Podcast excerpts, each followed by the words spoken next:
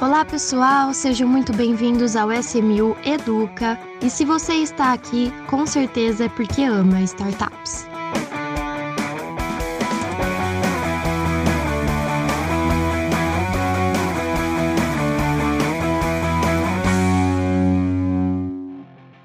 Hoje nós estamos aqui para falar de um tema muito importante, muito legal e que está cada vez mais ganhando espaço né, na nossa sociedade. E para isso eu trouxe duas pessoas incríveis e que vão ser essenciais para esse bate-papo com vocês, nossos ouvintes. Primeiro eu queria chamar a Raíssa Ramos, também do time SMU. Tudo bem, Raíssa? Opa, tudo jóia. Obrigada pelo convite. Tô começando a ficar frequente aqui. Tá, tá sim. Muito obrigada por ter aceitado participar aqui com a gente. E a outra convidada mais que especial para SMU, a Isabela Guimarães. Tudo bem, Isa? Tudo bom, Marília? Oi, Raíssa. É um prazer estar aqui com vocês. Prazer dividir todo o seu conhecimento aqui com os nossos ouvintes. A Isabela, gente, que ela é fundadora da Gema Consultoria em Equidade, coordenadora do Me Too Brasil e colunista da Universal Wall. Ela tem um, um, uma experiência e tanto aí para compartilhar com a gente pro tema do episódio de hoje, que é empreendedorismo empoderamento feminino, né? As mulheres no mercado de trabalho. Então, Isa, começa contando aí pra gente um pouquinho da sua história, da sua trajetória. Ah, obrigada, Marília. Então, eu sou advogada, né, de formação, ainda advogo, tenho um escritório de advocacia desde 2015. E desde o final de 2015, começo de 2016, eu comecei a me aproximar do feminismo, muito por conta dessa eclosão que teve da temática, né? No Brasil e fora do Brasil, e também com uma estratégia de me recuperar de uma relação abusiva pela qual eu tinha passado. E minha primeira grande empreitada, então, com relação aos direitos das mulheres, foi a fundação da Rede Feminista de Juristas, uma articulação que eu fundei junto com outras colegas do direito lá em 2016 para atender gratuitamente mulheres vítimas de violência. Estive à frente dela até 2020 e aí foi um, esse período, né, de quatro anos aí que eu aprendi muito sobre o direito das mulheres, sobre interseccionalidade, né, ou seja, como a gente não fala de gênero sem falar de raça ao mesmo tempo, sempre juntos. Que eu aprendi sobre como ser uma mulher em posição de liderança pode ser algo muito custoso, é algo que demande, desafie muito a nossa própria vontade mas nunca esmoreci, tipo, sempre continuei no, no, caminho do que eu queria fazer. E aí comecei, né, por conta, enfim, de trabalhar com a temática, né, de falar muito sobre isso publicamente, dei muitas entrevistas, tá em podcasts como eu tô aqui. Alguns clientes meus começaram a me, me pedir apoio para lidar com situações de incidentes baseadas no gênero dentro das suas organizações, né? Assédio sexual no trabalho, importunação sexual no trabalho. E aí comecei a trabalhar com alguns clientes nesse sentido, até que no ano passado é, me organizei com outras três mulheres também do direito é, e formamos a Gema, que não é um escritório de advocacia, que é uma consultoria, mas que é, traz a nossa raiz jurídica, né? Evidentemente, nosso olhar a respeito de risco e de legislação e a gente tem apoiado então os nossos clientes a criar ambientes efetivamente seguros para todas as pessoas, né? Ou seja, trazer a diversidade para dentro e aprender a mantê-la e a acendê-la, né? Porque não adianta nada você contratar vários estagiários diversos que nunca vão chegar ao posto de liderança, né? Então, é mais ou menos essa a minha trajetória. Continuo advogando, e atualmente, na linha do ativismo, minhas energias estão dedicadas para o Me Too Brasil, que é uma organização inspirada no movimento norte-americano para enfrentamento específico da violência sexual, né? no, seja em casa, no trabalho e na rua. Então a gente presta atendimento e acolhimento para sobreviventes, além também de trabalhar com a incidência da temática, né? Escrever sobre isso, dar entrevista sobre isso, apoiar a construção de projetos legislativos. Então, é mais ou menos esses os caminhos percorridos. Muito legal.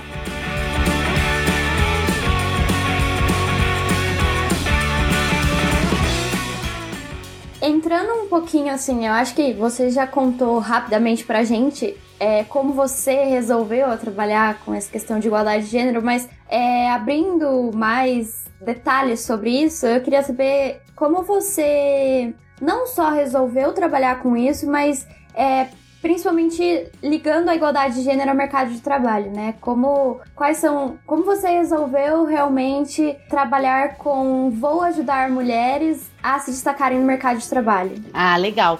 Então, foi algo não exatamente super planejado, porque o que aconteceu foi, em 2017, eu no meu escritório eu trabalho com direito publicitário. E em 2017 saiu uma pesquisa sobre assédio sexual e assédio moral no ambiente publicitário. E eu entrei em contato com os organizadores da pesquisa. Falei, gente, eu acho que temos que conversar. Que eu sou advogada, trabalho na área de direito publicitário e sou ativista pelas mulheres. E os dados ali mostravam que as mulheres eram muito mais vítimas e os homens muito mais agressores, né? E aí comecei uma conversa com um, um dos criadores da pesquisa que se tornou um grande amigo meu. Um beijo pro Ken Fujioka. E o Ken foi um cara com quem eu troquei muito. Ele é um, um pouco mais velho que eu, excelente aliado. E o Ken foi me dando umas pistas, né? Ele falava: olha, Isa, as empresas não sabem como lidar né, com ou com os incidentes, ou com a entrada de mulheres, ou com estratégias para manter a diversidade. E aí eu desenvolvi uma área ali que eu chamei na época de compliance cultural, né, que era justamente para ajudar as empresas a aterrizarem com tranquilidade no século 21. Né? Então, assim, olha, não dá mais para você falar sobre né? É, não dá mais para sua publicidade de cerveja ser objetificadora de mulheres, né? Não dá mais para você dar um feedback ofendendo a sua funcionária. Não dá mais para você fazer uma lista das funcionárias mais gostosas do mês, né? Todos os casos reais, né, gente? Tudo que acontece de verdade.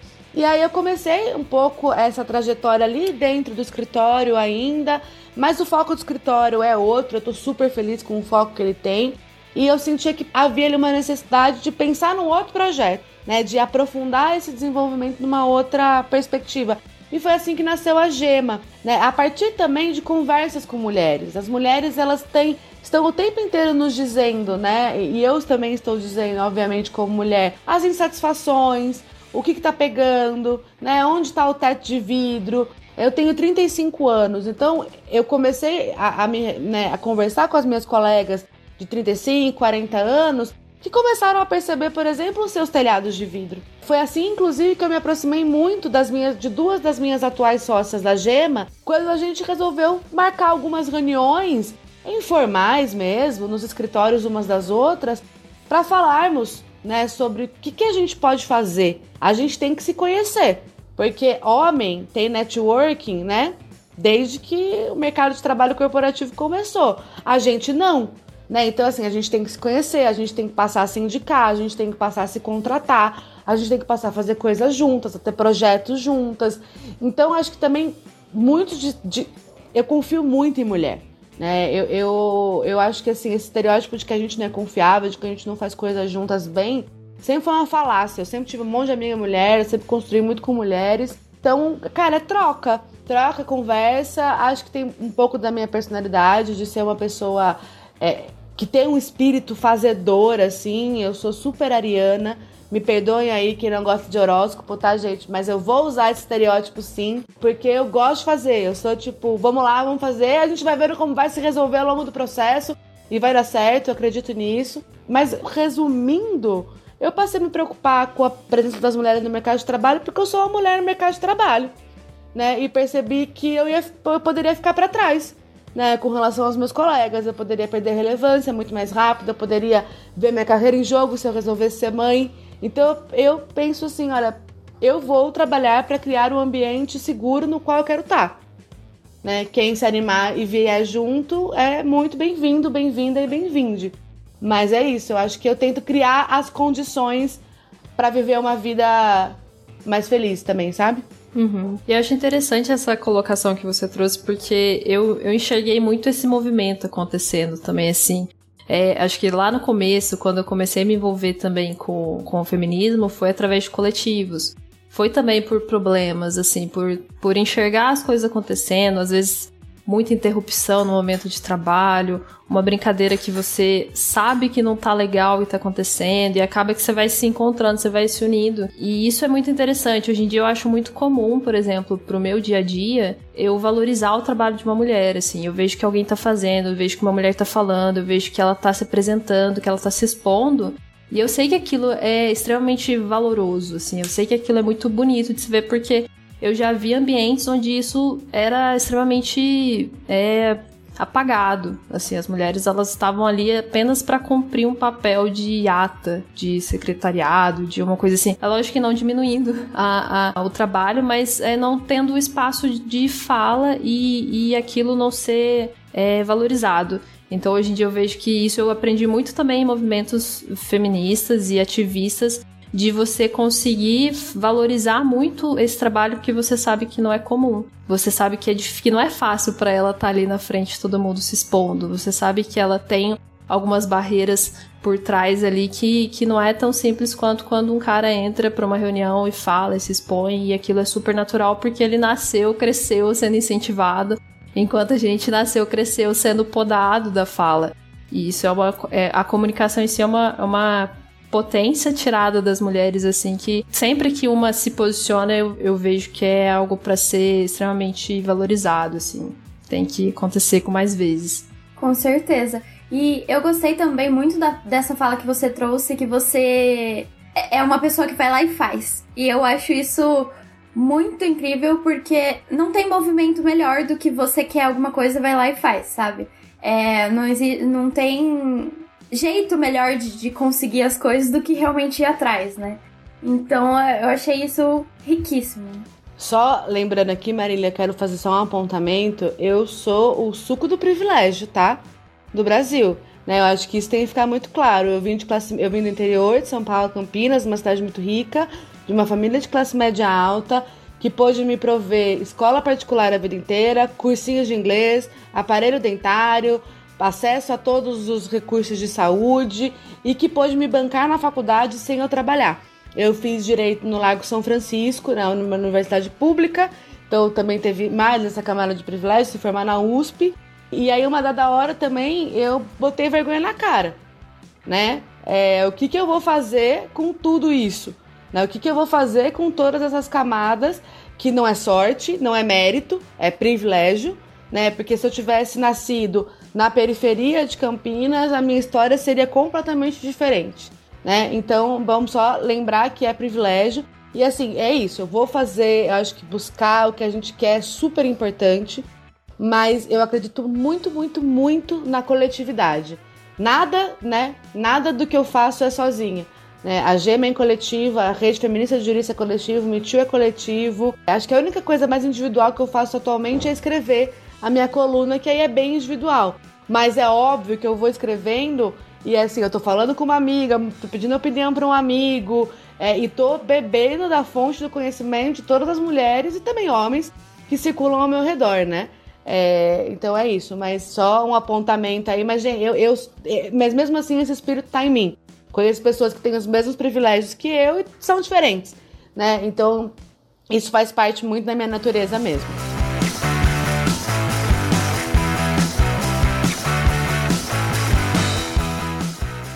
Você, junto, junto com a, o, o, restante da equipe da Gema, fez uma, uma cartilha, né, de, de princípios que promovem essa, essa equidade de gênero, especificamente em startups. E eu queria saber um pouquinho mais sobre isso. Aí acho que a Issa tem histórias que, que envolvem startups para complementar a, a, ideia. Então, contem um pouquinho aí pra gente que eu, eu sou curiosa. Ah, claro. Então, esse guia, né, foi um guia feito em parceria entre Gema, We Impact, que é uma, uma joint venture é, liderada por mulheres para investimento em startups lideradas por mulheres, é, a pedido ali da ONU. Né? A ONU Mulheres tem esses sete princípios de empoderamento para as mulheres no trabalho e gostaria de ter um produto específico para startups. Né? E aí a, a Alicia, que é uma das sócias fundadoras da Impact, me conheceu num grupo de WhatsApp de mulheres na tecnologia, porque também tem um pouco esse bracinho aí no direito digital. É um tema que me interessa, com o qual eu já trabalhei mais profundamente. é, que inclusive foi assim que eu conheci o fundador da SMU, né? O, é, o Diego. A Alicia me escreveu e falou: vamos, vamos fazer? Tenho a ponte com a ONU, vocês têm o conhecimento de diversidade e eu sei como funciona startup. Aí a gente falou: bora, vamos. E a gente escreveu esse material esse ano, foi lançado agora, né, em julho. E a, o que é legal, que eu acho que é muito legal desse material, é que a gente vai passar por esses sete princípios. Então, por exemplo, um dos princípios, né, é, de empoderamento que a gente pode que a gente pode listar aqui, por exemplo, o princípio 1, um, né, de estabelecer liderança corporativa de alto nível pela equidade de gênero. Esse é um desses princípios. O que, que a gente fez? A gente pegou todos esses princípios, esses sete, e destrinchamos eles para cada fase de uma startup, desde a ideação até a escala, né? justamente para mostrar para o mercado que você não precisa se tornar um unicórnio para aplicar a diversidade, para promover a diversidade, para promover um ambiente seguro entre todo mundo. Né? Então, quando a gente está falando, por exemplo, sobre pensar em mulheres na liderança, né, o que, que a gente está falando ali na fase da ideação? Com quem que você está fechando o seu negócio? Com quem que você está pensando em montar o seu negócio? Eu, por exemplo, hoje não consigo mais me imaginar iniciando uma empreitada sem ter diversidade de raça, sabe? É, a Gema é isso. A Gema, a primeira ideia da Gema, quando a gente começou a conversar, eu olhei para a tela do computador, já estávamos em pandemia, eu falei, gente, a gente tem só um problema aqui, tá muito branca. A gente precisa ter diversidade, né? E infelizmente a gente ainda tem, não temos paridade, a gente tem 25% ainda só, mas, por exemplo, como uma empresa pequena, já até fazendo aí um paralelo com a nossa nosso guia, não somos uma startup, mas somos uma empresa pequena. Como que a gente, por exemplo, dá conta de, de reparar essa falta ainda de paridade de raça dentro da organização, né? A gente vai para fora. Então a gente vai buscar. Toda empresa precisa de contador, de um designer, de um social media, é, né, de um planejador financeiro. A gente foi olhar, quando a gente foi contratar os nossos fornecedores, nossas fornecedoras, a gente olhou para isso. Vamos ter fornecedores e fornecedoras que são negros e negras, vamos ter fornecedores e fornecedoras que são LGBTs. Nosso próximo passo é buscar fornecedores e fornecedoras e parceiras PCDs, né? A gente troca uma, a gente tem, a gente fez recentemente, por exemplo, uma, uma capacitação no Tribunal Regional Federal, seis aulas para magistrados, para servidores do Tribunal Regional Federal da terceira região. E quando fomos falar sobre sexualidade, nós chamamos uma mulher negra trans para falar né? A Neon Cunha, ameríndia, aliás, mais do que identificar como negra, Neon se identifica como uma mulher ameríndia. Então, é, a gente fez esse guia justamente para provocar o mercado a se olhar, porque a gente sabe que ainda é um ambiente, né, muito masculino. A gente tem um dado, por exemplo, que no ano passado nenhuma startup latino-americana liderada por mulheres recebeu financiamento né? Nenhuma. Esse é um dado que tá público, eu posso até depois olhar aqui a fonte e falar ele certinho para vocês. Né? Mas tá, tá, tá até no nosso Instagram da Gema, a gente falou sobre isso. Né? Então, o guia ele veio um pouco. E a proposta que a gente quer trazer pra, pra, com o guia é a, a ideia da diversidade by design. Assim como você tem a ideia de privacidade by design, né? Tudo do seu produto, do seu negócio vai ter a diversidade como sempre, a, a privacidade né, centralizada, a gente quer propor a mesma coisa para a diversidade. Não dá mais para você pensar num produto, num serviço, no funcionamento de uma organização sem considerar esses aspectos. Aproveitando então o gancho da provocação, é, eu vou trazer uma aqui que eu acho que é bem comum assim no caminho das, no, assim no desenvolvimento das startups, assim no comportamento. A gente trouxe essa essa máxima é, dos modelos é, americanos de startup. E, e, isso é um pouco mais difícil de se cumprir quando a gente é mulher. Assim. Então, por exemplo, essa máxima é que a gente não, não pode ter medo de errar em startups. A gente tem que tentar ao máximo, errar rápido, aprender e, e, e seguir em frente. Mas quando a gente olha para um cenário feminino de uma mulher errando, é, isso se modifica, assim. Então, quando eu, eu falo para um cara que um cara tá testando, ele tá errando, ele tá gastando, ele tá errando, ele tá sendo ousado. Mas e quando a mulher é a pessoa que tá errando, tá testando, tá tentando e tá falhando? É, quando que isso vira a, a imagem da incompetência, né? Que eu acho que isso tem mais risco de acontecer entre as mulheres do que entre os caras que já são vistos como pessoas ousadas e por isso alcançam grandes feitos. Assim, existe essa essa visão. E eu, eu quero até trazer um adendo, assim, que eu acho interessante, porque eu já tive experiências em startups onde o erro foi visto de maneira negativa,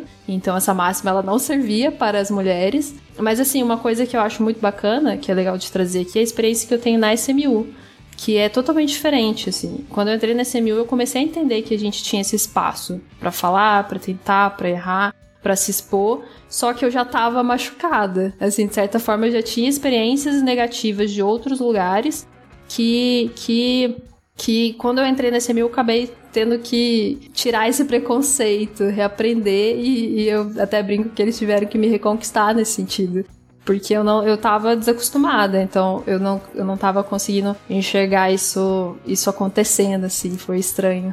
É, primeiro que assim, os SMU não fez mais que a sua obrigação, né, em reconquistar a rainha, em fazer ela acreditar novamente que o ambiente seguro existia.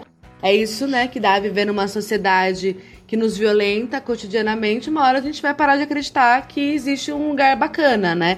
E eu acho que, fazendo só um adendo também a esse ponto que a Raíssa traz sobre essa questão do erro, quando um homem erra, é só aquele homem que, se for julgado, né, se for avaliado por aquele erro, só ele vai ser avaliado. Quando uma mulher erra, todas as mulheres são julgadas. Todas as mulheres são olhadas para aquilo né? Então, quando os caras estão chorando aí, falando nem todo homem, não pode generalizar, quem começou antes com essa brincadeira de generalizar e, e tratar grupos sociais como um bloco não foi a gente, né? E então, assim, esse é um grave erro, tá, gente? Isso é um grave problema. Então, é muito. Tem que tomar muito cuidado, porque isso, a mesma coisa acontece com as pessoas negras, né? É, aí você escuta. Tem uma, uma, uma fala muito interessante de uma, de uma professora que diz que uma colega dela falou para ela assim: "Ah, eu não oriento mais aluno negro, só me dá problema, só me dá dor de cabeça". E aí a, a, a interlocutora dela respondeu assim: "Tá, mas e a fulana de tal que você falou que deu problema? Ela é negra ou branca?". "Ah, ela é branca". "Ah, e o fulano de tal?". Ela fez alguns, todo mundo era branco. Daí ela falou para ela assim: "Em algum momento da sua vida você falou: "Eu não oriento mais branco, porque branco dá muito problema"?" Né? É a mesma coisa. Então, assim, o erro de uma mulher acaba sendo interpretado pela sociedade patriarcal e misógina como um erro de todas as mulheres. Isso repercute em perda de oportunidade para todo mundo. Isso é muito injusto também.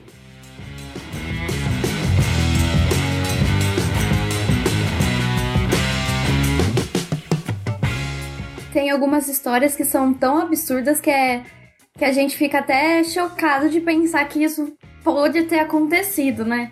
Eu fico abismada até hoje. Mas é, ainda nesse, nesse contexto de é, empreender ou trabalhar no geral e superar dificuldades, é, eu acho que a gente precisa entrar bastante num raciocínio de que é, empresas são feitas de pessoas, instituições, organizações são feitas de pessoas. Então, e querendo ou não, assim, apesar de hoje em dia ter essa questão de hierarquia dentro de empresas, de muitas empresas quererem diminuir essa questão de hierarquias, elas existem. E as pessoas no topo de uma hierarquia de uma empresa são 100% as mais influenciadores, influenciadoras do restante da organização, né? Então, se essas pessoas têm pensamentos é, positivos, vai refletir em toda a empresa. Se tem negativos, é, da mesma forma, vai refletir em toda a empresa, em toda a equipe, né?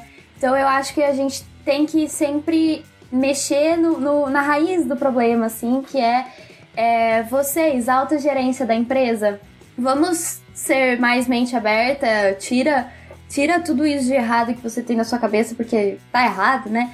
E, e vamos começar a mudar, né? Fazer a diferença. Acho que você tem, assim, esse é um ponto essencial. Nenhum projeto de fomento e respeito à diversidade, né, e à equidade vai para frente se a liderança não, não se interessa, não endossa o projeto, não patrocina o projeto, não está presente nas atividades que o projeto vai propor. Né? Nós vimos aí recentemente a CEO de um banco, que eu não vou falar porque não tá pagando público pra gente, mas a CEO desse banco, ela foi lá e ela falou num programa de televisão sobre a questão de equidade racial, né, que não dá para nivelar por baixo. Só que o banco do qual ela é CEO é um banco que supostamente faz muitas ações, né, relacionadas à diversidade. O que que a gente e, e aí muitas pessoas foram nas redes sociais na época para falar se essa mulher tivesse assistido a palestra que o banco dela contratou eu para fazer, que era uma palestra sobre racismo, provavelmente ela não teria feito isso. O que é muito comum da gente ver. O presidente ou a presidenta vai lá, abre o evento e ó, vaza. Vai embora, vai cumprir uma outra agenda. E é óbvio que esse comportamento revela para que, que isso sedimenta na cabeça das pessoas. Isso é só para inglês ver. Ah, é só ir uma palestra pra gente falar que a gente não é machista, mas isso na verdade não tem importância nenhuma, né? Assim, então, a, a, inclusive, fazendo um paralelo aqui, que é um paralelo que eu gosto muito de fazer. Quando a gente está falando de compliance em equidade, né, que é o que a GEMA se propõe a fazer, a gente bebe muito da fonte do compliance anticorrupção. O compliance anticorrupção tem lei e tem decreto que regulamenta, né, as práticas anticorrupção. No decreto está previsto que as empresas têm que ter um programa de integridade, né, interno ali, para ter apuração, investigação, políticas e tudo mais. E um dos elementos centrais o primeiro elemento desse programa de integridade previsto no decreto é envolvimento e participação direta da liderança. Se não tiver e a empresa foi pega num, num caso de corrupção, a pena pode ser maior porque ela estava fraudando esse programa de integridade. Era um programa fraudado, então, fraudulento. Aí sim, só para inglês ver, né? Então, assim, se a, se a liderança não está envolvida, não advoga pelo projeto, não incentiva o projeto, não adianta, não vai para frente era disso mesmo que eu ia puxar, assim, que eu acho que é importante as pessoas entenderem qual que é o papel delas nisso, assim, como que você traz isso para a realidade. Então, começando por não ignorar a existência disso e estando presente e estando consciente de que isso é uma pauta importante hoje para nossa sociedade. Ainda mais assim, acho que é interessante é, de colocar isso que é, isso é um programa para para benefício do negócio, que é uma coisa que eu acho que as pessoas às vezes não enxergam assim ainda. A diversidade já foi comprovada em estudos que a diversidade traz mais inovação, que é algo que as empresas estão buscando é, e que é algo super valioso para os negócios. E as pessoas estão ignorando isso ainda. Assim, acho que até faz um, um paralelo, assim, eu gosto muito do tema de, de negócio de impacto social, já tive muito envolvida com com esse tema. É, na época da universidade, tive um negócio com alguns amigos, tentei empreender. E na época que eu conheci os negócios sociais, eu vendo assim como que funciona, ficou muito claro na minha cabeça que não fazia mais sentido os negócios convencionais. Assim, para mim era como se as pessoas tivessem é, com preguiça de empreender. Por quê? Porque é mais complexo, obviamente, que para você conseguir ser sustentável financeiramente, é, ambientalmente em sociedade, você precisa pensar mais. Você precisa ter um, um é, mais. É, você precisa de mais é, iniciativas. Você, é mais difícil.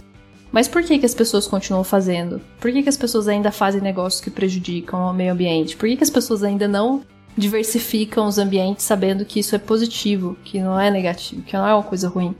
É uma coisa que a gente ainda acho que ainda tem bastante para a sociedade aprender. É, e assim, você, para além, né, de evidentemente tudo isso que a, que a Raíssa coloca é bom para o negócio, além de ser a coisa certa a se fazer, a gente tem tido cada vez mais regulamentação, né, a respeito disso. Então, assim, até fazendo um paralelo aqui com a temática, né, da, das atividades da SMU, em dezembro de 2020, a CVM, né, Comissão de Valores Mobiliários, instituiu uma audiência pública para revisão da instrução CVM 480, que, entre outros aspectos, altera o formulário de referência anualmente entregue pelas companhias abertas ao órgão. Né? No novo formulário, essas empresas vão ter que indicar informações como dados agregados sobre a diversidade nos órgãos de administração da companhia, é, indicação dos canais se houver pelos quais questões críticas é, podem ser reportadas ao Conselho de Administração e esclarecimento sobre a remuneração dos administradores afetada por indicadores sociais e ambientais e informações sobre a diversidade da força de trabalho e diferença dos patamares de remuneração. Então, isso está passando a ser algo que você, que as empresas, que as organizações vão ter que reportar para alguém. Nesse caso, para a CVM, as companhias abertas. Mas a gente já sabe de fundos de investimentos, por exemplo, na Europa, que não investem mais em empresas que não tenham mulheres na direção. Né? Então também a gente tem que ver tipo essa eclosão não é só porque tem muita gente querendo fazer a coisa certa, é porque tem muita gente sendo pressionada a fazer a coisa certa, né? Exatamente. E eu queria só, assim, finalizar e concluir um pouquinho do que vocês trouxeram, mas caso queiram completar, fiquem à vontade. É que eu aprendi muito na faculdade que as ações de uma empresa, ou assim, é, é, o, o, teórico que fala isso, ele fala: as suas ações falam tão alto que eu não consigo te ouvir. Então, assim, não adianta nada você ter um discurso lindo que, que prega muita coisa boa se as suas ações não condizerem, não forem condizentes com, com isso, né? Então, uma hora ou outra, se você acha que todas essas questões são importantes simplesmente para manter uma imagem boa, uma hora ou outra essa, essa máscara vai cair, né? As pessoas vão descobrir que é tudo discurso. Então, é muito importante, eu vejo assim, que você realmente tem que saber quem você está colocando na liderança ou até mesmo em qualquer cargo de membro da sua equipe. Porque se, ela, se essas pessoas não forem conscientes com os valores, missão e visão que você carrega na sua organização, elas uma hora ou outra vão é, contradizerem com o que você carrega. E isso vai ser exposto que pode gerar uma crise tanto para a imagem da empresa, para a reputação da empresa, mas não só isso, né? Você vai estar tá se contradizendo, colocando alguém que não esteja alinhado com os seus pensamentos. Então eu acho que isso é essencial pensando é, em organizações, né? Em todas essas, essas mudanças que estão tendo atualmente, que são mudanças incríveis. Né? Então é isso no episódio de hoje. Muito obrigada, Raíssa, Isabela. Eu vou chamar aqui pra gente finalizar com o momento Dica S1000. É, vamos começar com Isabela, você que é a nossa convidada. Qual é a sua dica do Dica S1000 de hoje? Ó, eu vou deixar uma dica de um podcast que eu tenho ouvido quase que diariamente, que se, o podcast se chama Não Inviabilize. É uma criação da Deia Freitas, uma psicóloga e comunicadora incrível. Mas especificamente ela tem um quadro no, no, no podcast dela que se chama Picolé de Limão. Picolé de limão, o refresco ácido do seu dia. E essas são histórias que a gente não se conforma que existem é, de todos os tipos, envolvendo desde briga por Tupperware até até tretas grandes, até questões, enfim, que, com, que tem a ver com o que a gente conversou, mas que também não tem a ver. E ela conta as histórias de uma forma muito envolvente, então eu deixo essa dica aí. É, dá para ouvir em todas as plataformas de, de podcast, dá para apoiar o projeto também. E super interessante desse projeto, eu não sabia, fiquei sabendo hoje que lançou o site. Ele é um projeto quase que integralmente feito, criado e produzido por pessoas negras, homens e mulheres. Então fica a dica aí, é, é incrível, é muito bom, dá para dar muita risada e dá para ficar bem triste ao mesmo tempo. Então fica essa, essa dica. Dá para tomar no banho, assim, ouvindo, tomando banho, eu acho excelente. Bom, eu vou aproveitar, acho que o papo. É, esse final de semana eu maratonei uma série nova. Eu acabei de assinar HBO, tô feliz. Essa última ação de marketing que eles fizeram, que eles baratearam bastante as contas. É, eu, eu assisti, maratonei uma série chamada Watchmen, que é uma série da DC, de quadrinhos, assim, pessoal mais antigo aí deve curtir. Acho que foi a primeira linha de quadrinhos mais é, dark, assim, vamos dizer. E, assim, é uma crítica à sociedade também. Então, assim, tem... Conta a história de, de policiais negros sendo assassinados, assassinado por supremacia branca. É, então, assim, é, é um conteúdo bem Acho que, é, infelizmente, ele parece atual, mas na verdade ele se passa assim no momento é, bem triste da nossa sociedade antigamente. E, e acho que é sempre bom a gente olhar para a história de uma forma a não esquecer dos nossos erros. Então fica a dica do, da série é, da HBO. Perfeito. E a minha dica para finalizar o episódio de hoje, eu vou dar duas dicas rapidinhas, são dois filmes. É, um Senhor Estagiário, que é um clássico aí dos cinemas, né, dos, de filmes que tem muito a ver com empreendedorismo feminino. E eu recomendo para todo mundo que ainda não assistiu e quem já assistiu pode assistir de novo, que vale a pena. E um que foi lançado bem recentemente é o Viúva Negra, né? Que é da Marvel, dos Vingadores. Eu sou uma grande fã deles e recomendo que tá incrível. Para mim, o melhor filme da Marvel até agora. ah lá, vamos brigar então. Vamos, vamos brigar. Marvel, você não, eu aprendi alguma coisa nesse podcast. Eu não vou brigar com a Marília nunca na minha vida. eu vou só te Pode dar um suporte gente. dessa vida. Mulheres não são seres perfeitas, embora a gente, né, seja mentira. Não somos, né? Obviamente somos cheios de defeitos, vamos errar um monte. É, mas que, que responsabilizemos só quem errou pelo erro, né? Não todas nós, porque aí, aí é não é justo. Sim, Muito sim. Bom. É, é, só para finalizar um pouquinho, Isa, onde que a gente tem acesso a essa cartilha que ah. vocês ah, da Gema montaram? Legal, vocês têm acesso tanto no site da Gema, a Gema tem é www.gemaconsultoria.com. É, ali, ali, tem uma aba publicações, só clicar já vai a, abrir ali o, o íconezinho da cartilha e tá ali para baixar e também pode ser baixada no site da We Impact, weimpact.com.br é, dá para encontrar a cartilha nesses dois, nesses dois endereços. Perfeito. Então, estamos finalizando mais um episódio. Foi um prazer receber vocês aqui no SMU Educa. Se dependesse de mim, a gente ficaria conversando por horas aqui, mas temos que encerrar. Quem sabe gravamos uma parte 2, parte 3, enfim. É, muito obrigada, Raíssa. Muito obrigada, Isabela. Foi um prazer gravar com vocês hoje. Obrigada, prazer, gente. Obrigadão, gente, foi um prazer. É, obrigada aqui ao Diego, né, pela, pela ponte com o podcast, com vocês, mulheres incríveis, que agora a gente se conhece e pronto, agora a gente pode fazer coisas juntas, estarmos sempre na rede uma da outra. Com certeza. Então, até uma próxima, pessoal. Muito obrigada. E não esqueçam de deixar o feedback de vocês no nosso Instagram, SMU Investimentos.